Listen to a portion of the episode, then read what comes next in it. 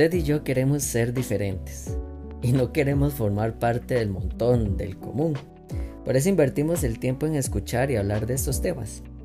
Y no como en seguir una tendencia tonta, vulgar o corriente en redes sociales, por decir algo en qué malgastar el tiempo. Usted y yo formamos parte de una minoría que sabe que si hay una verdad absoluta. Usted y yo sabemos que hoy en día se ve una mezcla clara entre la verdad y la mentira, y muchas veces a lo bueno llaman malo y a lo malo bueno. Y quizá hemos cometido ese error también nosotros mismos, ya que en momentos decisivos no hemos podido mantenernos en favor de la verdad y lo correcto, ya sea por presión social, laboral, sentimental o simplemente por gusto.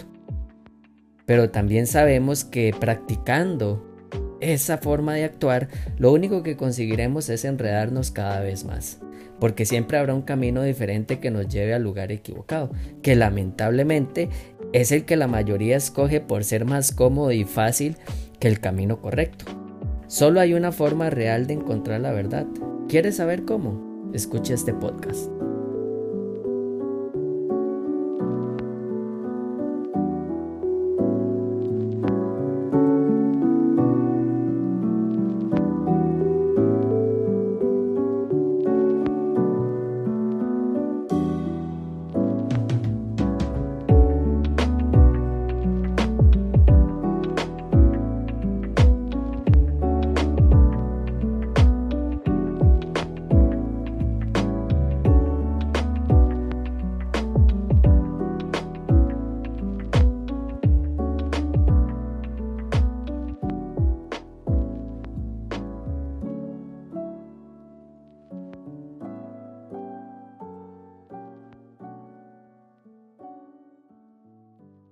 Con su sagacidad hará prosperar el engaño en su mano, y en su corazón se engrandecerá, y sin aviso destruirá muchos, y se levantará contra el príncipe de los príncipes, pero será quebrantado, aunque no por mano humana. Daniel 8:25.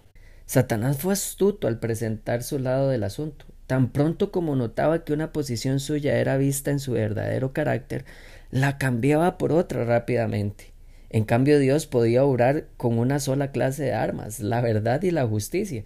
Satanás podía usar lo que Dios no podía, el engaño y el fraude. La acción subversiva era tan sutil que no podía hacérsela aparecer delante de la hueste celestial como lo que en realidad era.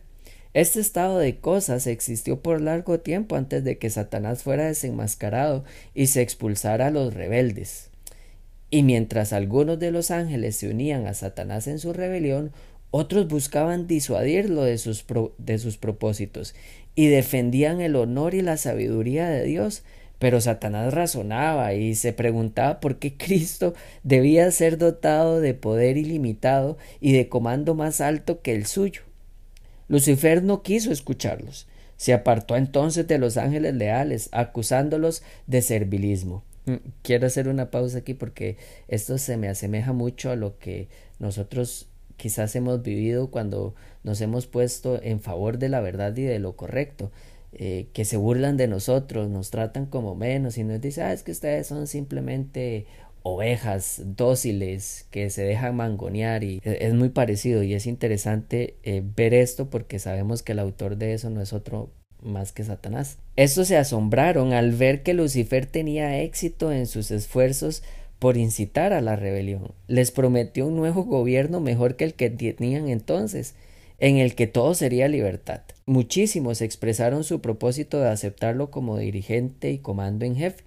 Cuando vio que sus propuestas tenían éxito, se vanaglorió de que podía llegar a tener a todos los ángeles a su lado que sería igual a Dios mismo, y su voz llena de autoridad sería escuchada al dar órdenes a toda la huésped celestial.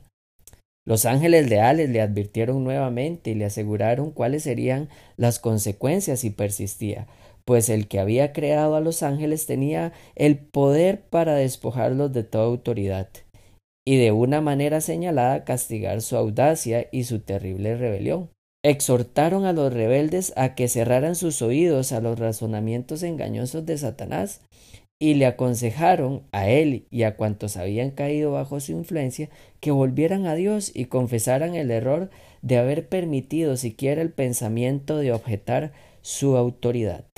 A pesar de que las ideas de Satanás eran nuevas y atractivas en ese momento para muchos ángeles, así como lo son muchas ideologías en la actualidad, de algo estaban seguros los ángeles que se opusieron y es que Dios no actuaría de tal forma que los engañaría o perjudicaría, sino todo lo contrario, sabían que siempre en Él podrían encontrar la verdad y la libertad.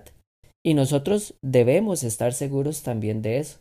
En este mundo podemos encontrar un montón de caminos que nos aseguran llevarnos a encontrar la verdadera libertad y la verdadera verdad, por decirlo así pero nos alejan de Dios en el proceso y lejos de Él jamás la encontraremos. Piensa en Satanás. Llevó a la tercera parte de, de los ángeles por un camino, según él, mejor, pero lejos de Dios, prometiéndoles hacer de ellos seres más elevados y excelsos. Y claramente lo que lograron fue lo opuesto, degradación y humillación. ¿Nos dejaremos engañar nosotros también? No permitamos que se nos robe la dicha de ser libres y en esta lucha universal permanezcamos siempre en favor de la verdad, en favor de Dios.